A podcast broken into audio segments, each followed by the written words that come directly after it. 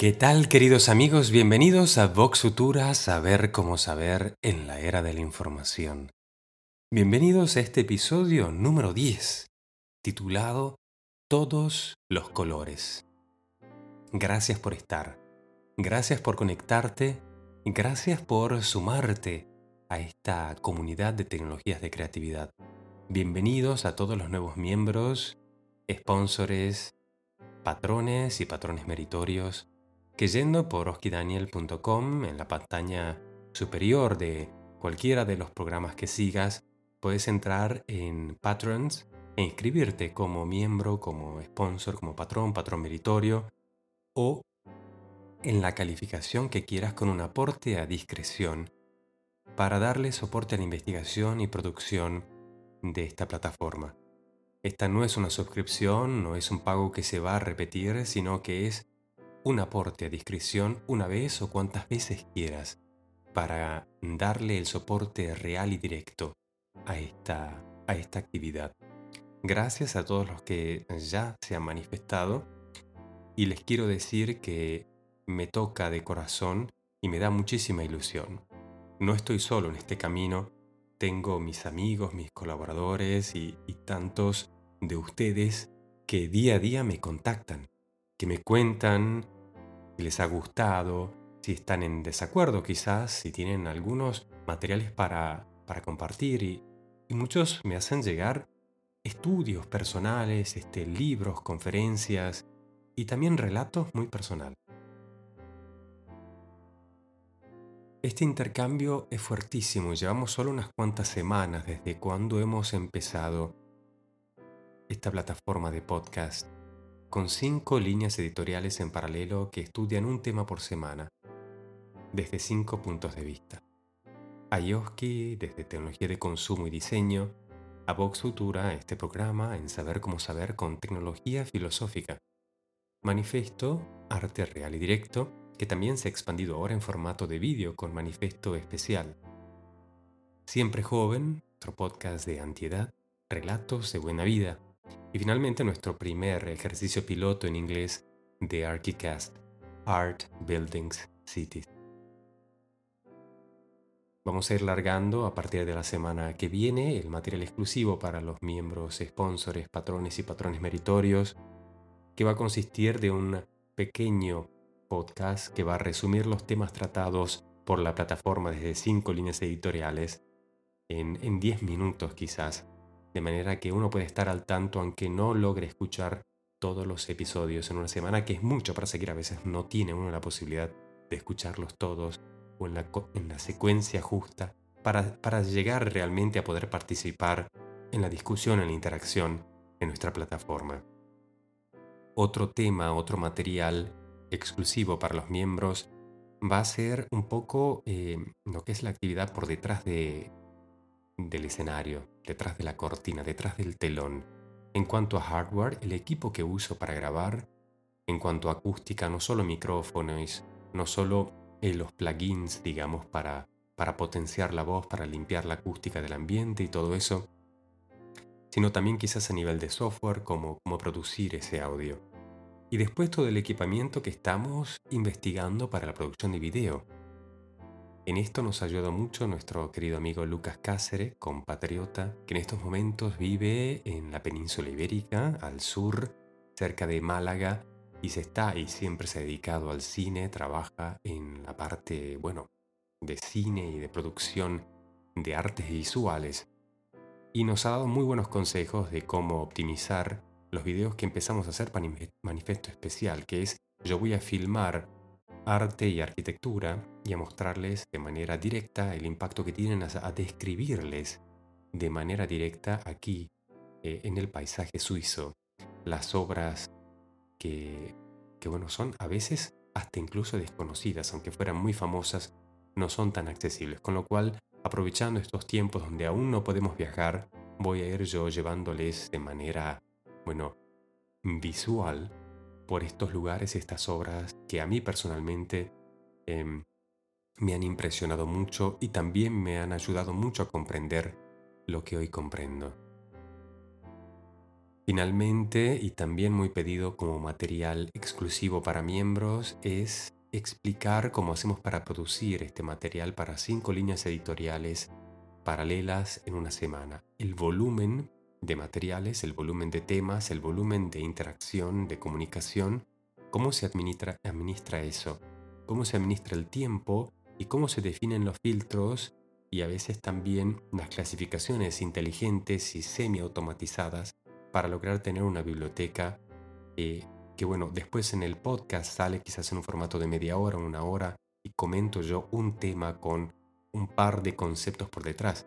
Pero detrás de ello hay muchos libros, mucha bibliografía, hay conferencias, este, hay material registrado, hay incluso relatos personales firmados de nuestros oyentes y colaboradores, que esto va a ir constituyendo una biblioteca por detrás, una biblioteca interactiva que la estamos armando y que tenemos la idea de que se vuelva finalmente parte de tecnologías de creatividad para todos sus miembros, de manera que uno pueda buscar dentro de esa biblioteca que tenga también una forma rápida de buscar los tags y los temas que a uno le interese poder encontrar rápidamente, digamos, los libros, cómo profundizar en esos temas y al mismo tiempo también tengan indexados eh, los audios de los podcasts. Sí, ya llevamos hasta ahora, en ocho semanas, 10 eh, episodios por podcast, estamos en 50 episodios en tecnologías de creatividad. Con lo cual ya es un buen material que dentro de muy poco van a ser 100 episodios indexados en esta biblioteca. Esto es un resumen así de lo que se viene para toda la plataforma de membresía. Esto, repito, no es un aporte tipo suscripción que se repite todos los meses, es un aporte a discreción, tanto en el valor como en la cantidad de veces. Uno puede hacerlo una o cien o mil veces. Puede aportar un dólar como puede aportar mil dólares, lo que quiera. No hay límite y en esto queremos también dar la libertad de intención y de soporte a todos aquellos que se identifican como miembros y que se identifican como sponsores y como patrones de una actividad así. Muchísimas gracias desde ya. Estamos acá porque ustedes están allá. De esta manera, queridos amigos, oficialmente damos la largada Vox Futura número 10, todos los colores.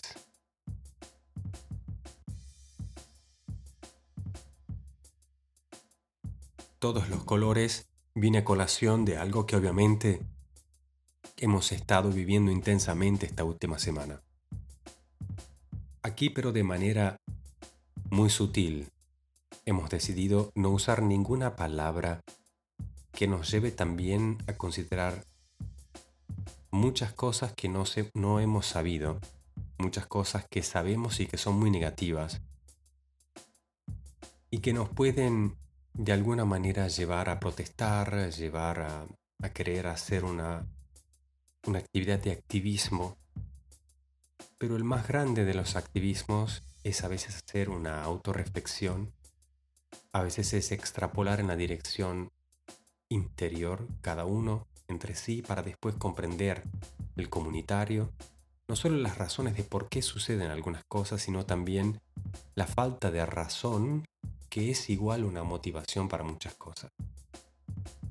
Fíjate vos que dentro de la ciencia, como en la física, Suceden cosas que son catalogables de manera empírica, se pueden probar y se sabe que es así y después describe una fórmula que sintetiza la mecánica de esos factores y uno sabe ya que va a ser siempre así porque lo ha probado mil veces y entonces uno ha logrado escribir una fórmula. Ese es el trabajo en la física, acompañado por la matemática, que después se encuentran aplicaciones en ingeniería mecánica, hidráulica, química, industrial, pero todo se basa por ese concepto. Uno observa un fenómeno, lo prueba, lo prueba, lo prueba, hasta que encuentra una constante de ese comportamiento y se logra escribir una fórmula. También está la parte metafísica de las cosas. Es lo que va más allá y que de alguna manera se puede percibir, pero también no se puede medir. Como muchas cuestiones del comportamiento humano. Quizás a nivel físico hayan algunos aspectos que se pueden medir, pero después viene quizás lo neurológico. Y ahí tiene que uno lograr medir quizás en el cerebro o a nivel endocrino, cómo los comandos que uno manda llegan al cuerpo y después acompañan el comportamiento humano en las relaciones o en la relación con uno mismo. También está la parte psicológica y se puede decir que todo esto es científico y que trabaja de la misma manera, probando hasta encontrar constantes en comportamientos, acciones y reacciones para escribir una fórmula, escribir una definición, escribir un método de tratado de las causas y de los efectos. Pero también se puede ir más allá, a lo que es la causa inicial de algo, como el objetivo de algo. Quizás no sea una cuestión tan física, tampoco sea en lo psicológico ni en lo neurológico, pero quizás vaya ya más en, no sé si lo espiritual o en el mismo, la misma razón de ser. Y ahí nos encontramos con muchísimas preguntas que obviamente tienen que ver con las mayores preguntas ¿no? de la existencia del hombre. ¿Quiénes somos? ¿De dónde vinimos? ¿A dónde vamos? ¿Qué hay en todo el universo? La pregunta de Dios, pero aquí nos vamos a concentrar hoy no en ese concepto cósmico del todo, sino en todos los colores. Vamos a tomar una línea en particular de ese campo tan vasto y una línea así que podemos perfectamente analizar desde el principio hasta el final. Todos los colores están abarcados por el inicio y el final de la luz, con lo cual son perfectamente medibles a nivel físico en todo y absolutamente todo su espectro. Cuando extrapolamos estos, obviamente, a lo que nosotros vamos a interpretar de los significados de color en la materia, en la materia viva, en la materia animada, también en la materia mental, y en los significados que ha tenido en la historia y cómo sigue haciendo historia. Yo diría, vamos a tratar de hacer un poquito de Vox Futura, saber cómo saber. Y para esto te propongo ver rápidamente, así en cinco minutos, la teoría del color. En el arte, de la pintura, el diseño gráfico, el diseño visual, la fotografía, la imprenta y en la televisión, la teoría del color es un grupo de reglas básicas en la mezcla de colores para conseguir el efecto deseado, combinando colores de luz o pigmento. Fíjate vos que ya en esta definición, así bastante clara y simple, a nivel científico, expresada de manera simple en, Wikipedia, por ejemplo, ya podría extrapolarse a comportamientos humanos. Y repito la última frase, la teoría del color es un grupo de reglas básicas en la mezcla de colores para conseguir el efecto deseado, combinando colores de luz o pigmento. Es decir, tenemos colores intrínsecos de la materia y tenemos colores intrínsecos de la luz. La luz blanca se puede producir combinando el rojo, el verde y el azul, mientras que combinando pigmentos eh, cian, magenta y amarillo se produce el color negro. Vamos a un poquito más los modelos que conocemos en cuanto a color. En su libro Teoría de los colores, el poeta y científico alemán Johann Wolfgang von Goethe propuso un círculo de color simétrico el cual comprende el establecido por el matemático y físico inglés Isaac Newton y los espectros complementarios. En contraste, el círculo de color de Newton, con siete ángulos de color desiguales y subtendidos, no exponía la simetría y la complementariedad que Goethe consideró como característica esencial del color. Para Newton solo los colores espectrales podían considerarse como fundamentales. El enfoque más empírico de Goethe le permitió adquirir el papel esencial del color magenta, que no es espectral, es un círculo de color. Posteriormente, los estudios de la percepción del color definieron el estándar CIE 1931, el cual es un modelo perceptual que permite representar colores primarios con precisión y convertirlos a cada modelo de color de forma apropiada. Esto es una definición física, científica, de una teoría de cómo catalogar colores y por qué de esa manera.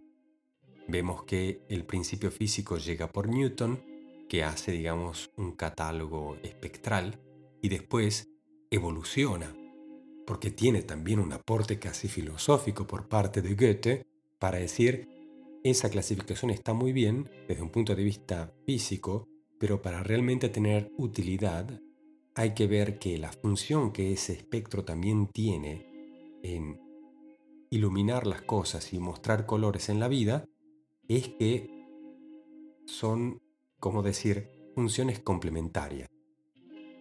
Un color parece tal color también porque otra cosa tiene otro color, y no solo porque una cosa es de un color y basta. Nosotros distinguimos también el carácter de un color porque hemos visto muchos colores. Si hubiéramos solo visto un color en toda nuestra vida, no podríamos definirlo de la misma manera en que definimos los colores. Y aquí es donde entra quizás la parte metafísica, es decir, un poco la interpretación no solo de los gustos, sino del uso y de por qué ciertas materias se identifican con un tipo de color a nivel de pigmento y a nivel de luz y otras con otros. Allí vamos entonces un poquito más a lo que es el terreno de Vox Futura que me va a permitir de alguna manera eh, extrapolar este tema a lo que estamos viviendo en este momento y que ni siquiera queremos mencionar, sino que vamos a tratar de reflexionar cada uno por sí mismo. Y cuando pensamos en el color y partimos desde esta teoría del color, donde desde el punto de vista físico nos están diciendo es importante que sean complementarios, que es vital que sean complementarios para que un mismo color se pueda definir, necesita su complementario. Y creo que ahí hay ya un disparador no solo de pensamientos y reflexiones, sino que al mismo tiempo a mí prácticamente me cierra la garganta. Y no es una cosa que parezca poética y linda e interesante. Es hasta vital desde un punto de vista físico, científico, empírico.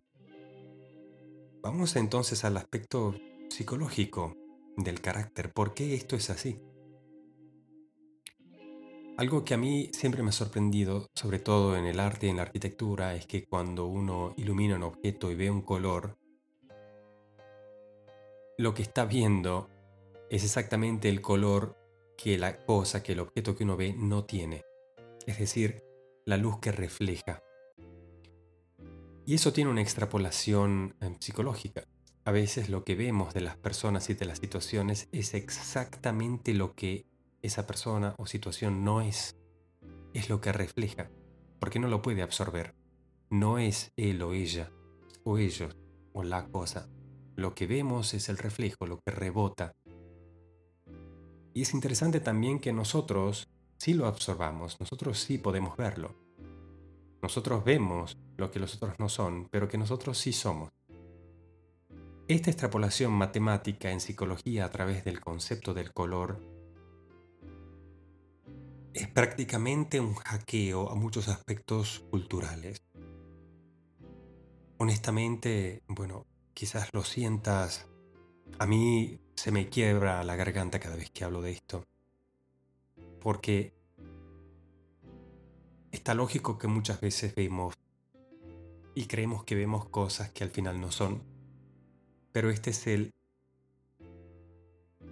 este es el método científico para darnos cuenta que generalmente nunca vemos lo que es, a menos que seamos capaces de tener el coraje de realmente comunicar, de tener la curiosidad y el interés de descubrir de compartir, de intercambiar, de tomar otros puntos de vista, de poder hasta incluso uno ponerse en el punto de vista del otro para verse a sí mismo y ver qué color refleja. Uno ve el color que la cosa no tiene. Este aspecto psicológico del carácter, explicado a través del color, se podría definir de esta manera. Uno ve también el carácter de las personas que no tienen. Y esto ya parece casi contradictorio y muy extremo extrapolar hasta este límite. Pero es lo que hacemos, ¿no? Con el saber. Y después vamos y probamos. Oscar, no, esto no es así. No me funciona. Oscar, sí, esto es así. Tampoco lo dije yo, es eh, Wolfgang von Goethe. Y yo creo que en los romanzos de Goethe hay muchos ejemplos de cómo él de manera metafórica describe esta situación casi hasta contradictoria. Eh, sabemos que existe el dicho que dice, el camino hacia el infierno está plagado de buenas intenciones. Y es muy contradictorio que el hombre, aun teniendo una muy buena intención, pueda terminar haciendo algo destructivo. Entonces tiene que haber algo ahí entre lo que es el aspecto metafísico de las intenciones, el aspecto metafísico de la comprensión del carácter y lo que es el carácter en sí. Y es la falta de observación, quizás también la falta de experiencia o de, de comunicación. Pero aquí yo creo que también hay algo que va a la base de todos nosotros y es que somos seres humanos. Y que sobre todo aprendemos errando, aprendemos equivocándonos y a veces equivocándonos garrafalmente, realmente de manera extraordinaria, pero también así puede haber evolución. Los errores tienen que capitalizarse en un conocimiento que uno puede compartir para que no solo las generaciones futuras puedan hacerlo mejor, como así nosotros lo estamos haciendo gracias a los millones de millones de seres humanos antes de nosotros. Pero este factor, y estamos hablando de algo ya en la teoría de Goethe, no estamos hablando de algo que sea este, psicología cognitiva del 2020, con lo cual tendríamos que estar por lo menos a la altura de unos cuantos siglos atrás. Hagamos una pequeña pausa. Te comento que hemos lanzado la primera edición especial de pinturas para el nuevo milenio impresas en Canvas, que me llena mucho de ilusión poder todavía ofrecer. Em, tenemos una fábrica en Europa y otra en Estados Unidos que permite crear una impresión de los originales que fueron pintados para el nuevo milenio, como el título lo indica, hace 20 años están custodiados y expuestos en mi ciudad natal en Argentina. Pero estos motivos que han sido eh, muy amados y que gustan mucho, no solo eh, a los miembros de esta comunidad, sino también a todos los que se van sumando y asocian de alguna manera los temas que charlamos aquí con esos colores, con esos motivos. Eh, yo no soy muy partidario de contar de qué se tratan los cuadros, sino de más que nada ser muy atento y ver cuál es la reacción de cada uno. Y yo estos cuadros lo pinté para dar bienvenida a un nuevo periodo de mi vida y de las personas que, que estaban conmigo en ese momento. Y tuve siempre la intención de que cuando lo hubiéramos terminado, los hubiéramos expuesto e invitado a todas las personas que la habían inspirado. La reacción fue no solo muy buena, sino que muy sana puedo dar fe que hoy, después de 20 años de ello, todos y cada uno de los presentes que han tenido que ver con esas pinturas están sanos y salvos, están con vida, están con salud, están haciendo lo que, lo que aman, lo que les gusta. Y todos hemos terminado desparramados por, eh, por varias partes del mundo. Es algo muy en común con el tipo de oyente y de miembro de estos podcasts. Y no, digamos, no me sorprende que gusten para este tipo de temas. Para aquellos que quieren dar soporte a la producción y que quieren tener algo personal que nos una, pueden adquirir una de estas este, canvas impresas, es decir, es una estampa del original sobre otro cuadro y que tienen alto nivel de definición. La calibración del color realmente es perfecta. Y la entrega obviamente como hay una fábrica en cada continente puede llegar a cualquier país del mundo en cuestión de días. Esto ya lo hemos verificado e incluso en estos tiempos tan difíciles está funcionando y esto realmente nos, nos da mucha tranquilidad y nos llena de ilusión. Con lo cual, si te interesa, pasa por oskidaniel.com, te vas a la pestaña de productos y vas a poder ver esta primera edición. Terminada esta primera edición, vamos a ir con la próxima. La próxima creo que con, en otros formatos y otro precio, con lo cual, este, si este formato te puede interesar, em, bueno, te aconsejo que, que te lo asegures y si desearas algo distinto, que me lo hagas saber.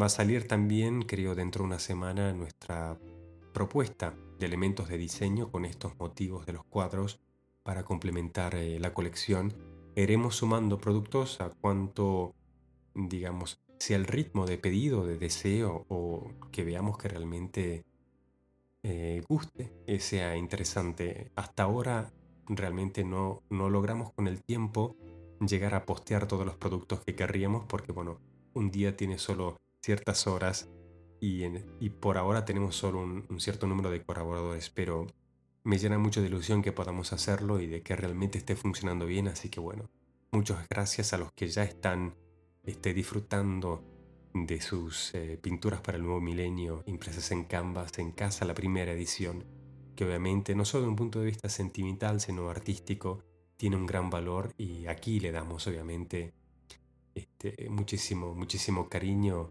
y muchísima energía. Volviendo a nuestro tema de todos los colores, hablemos un poquito de la luz en sentido físico. La luz ilumina y hace que los objetos que tienen un color a nivel de pigmento reflejen, digamos, esa luz, el color que no tienen. La luz es muy particular porque si querríamos definirla desde un punto de vista físico tendríamos que ir a describir ondas.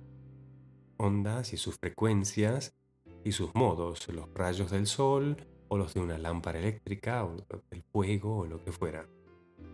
Este fenómeno físico tan pero tan especial pareciera ser uno de esos elementos del universo físico que más reflejan, digamos, el carácter eh, humano. El carácter humano puede poner la atención en largo y darle luz, es decir, como en la fotografía. El fotógrafo en realidad dibuja con la luz, le pone luz a las cosas para mostrarlas, con lo cual, de una manera muy sutil, muestra la realidad que quiere. También el carácter humano puede poner o tomar un punto de vista y poner la atención, el foco en algo, y es decir, cómo iluminar esa situación, esa persona, ese concepto, y así también darle vida. Y de esa manera también, pero darle sombra a otras, o no verlas, o sacarlas. Simplemente no darles atención, no poner la luz.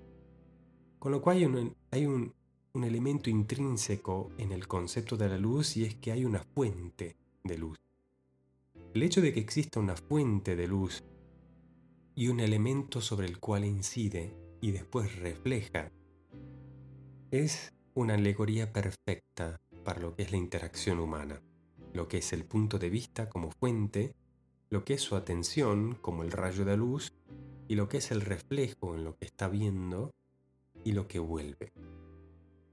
Vuelve lo que no es lo que está viendo, pero al mismo tiempo vuelve lo que lo que es el mando esa luz. Lo que quizás en lo que no estamos de acuerdo vuelve, o la energía en la cual no somos compatibles vuelve, ¿qué es lo que vuelve realmente? Y aquí es importante que en el sentido metafísico podamos ser muy libres para ver qué realmente nos ayuda, más allá de que tenga sentido o menos. Con lo cual yo te propongo que nos creemos un concepto de lo que son nuestros ojos. Nuestros ojos. Una cosa es nosotros como punto de vista y otra cosa son nuestros ojos. Nuestros ojos serían quizás esos reflectores que usamos para direccionar mejor nuestra luz, nuestro punto de vista. Nuestros ojos, en sentido metafísico, podrían estar en el mismo lugar físico de nuestros ojos, en la cara, en la cabeza, o podrían incluso estar más adelante, unos 5, 10, 15, 20 centímetros más adelante. Quizás en el sentido de que los ojos no son absorbentes de lo que vuelve hacia adentro de lo que entra en nuestro nervio óptico y va hacia el cerebro, sino que nuestros ojos son como dos reflectores o dos lámparas o dos fuentes de luz que iluminan y que permiten que sea visible lo que con los mismos ojos ve. El concepto del ojo como fuente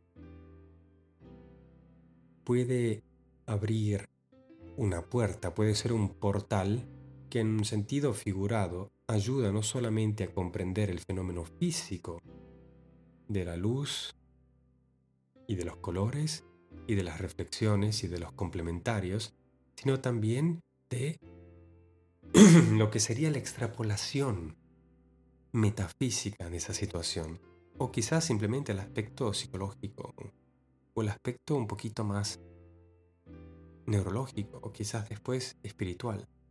Pero aquí, en los pocos minutos que tenemos, simplifiquemos.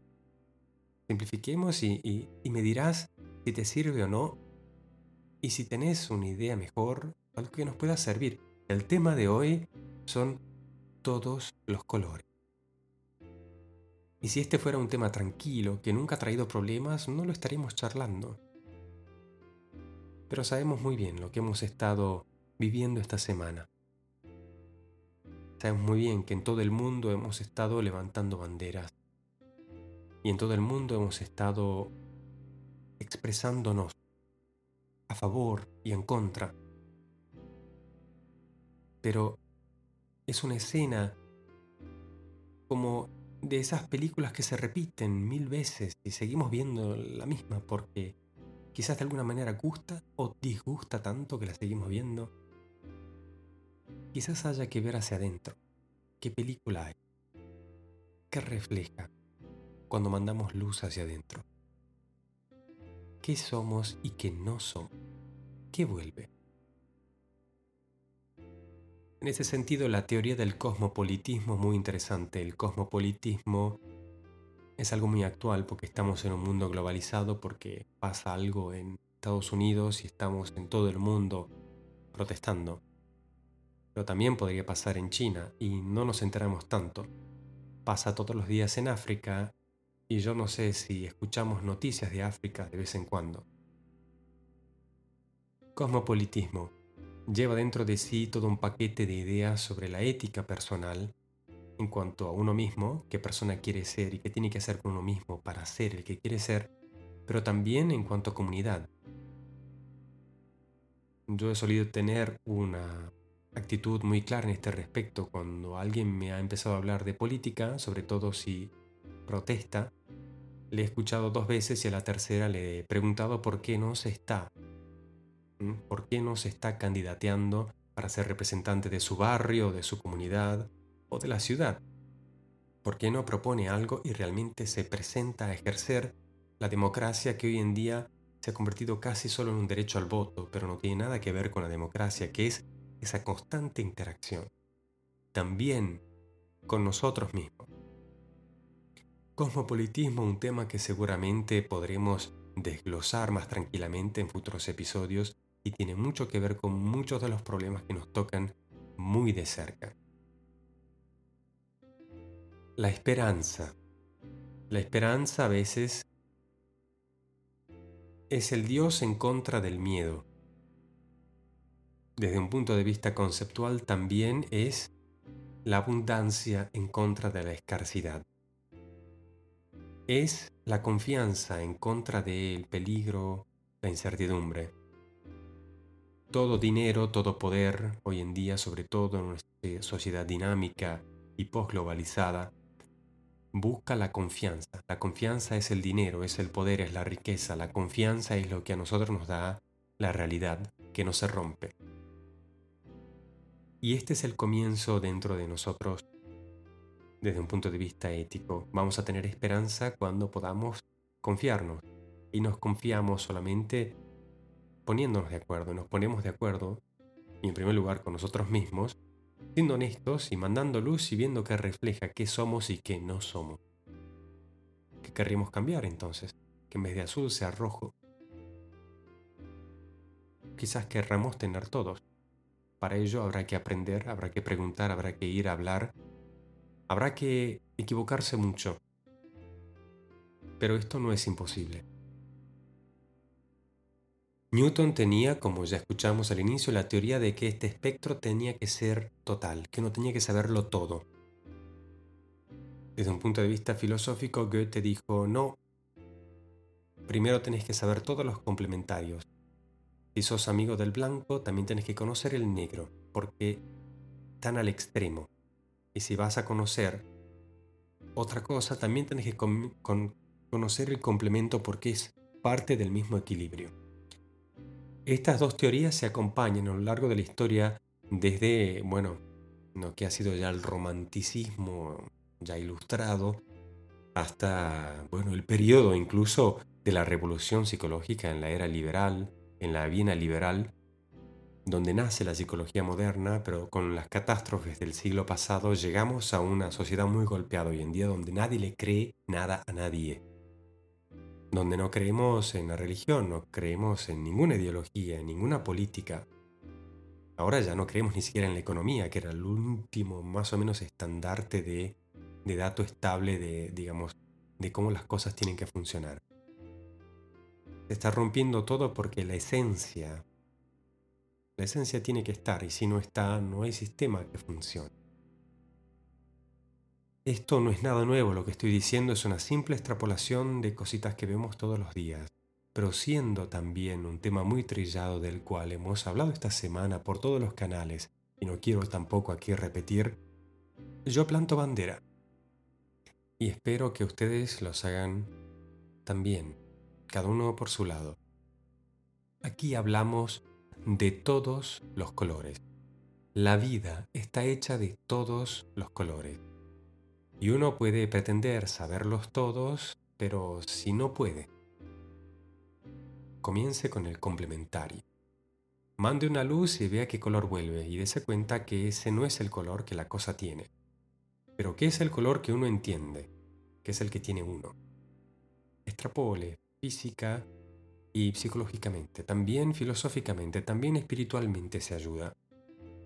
Sobre estos pequeños conceptos te puedo recomendar toda la bibliografía de Newton que de Goethe, que ya son varios libros, como si también todo lo que ha sido la evolución y el estudio psicológico que nace de ello y que llega hasta nuestros días.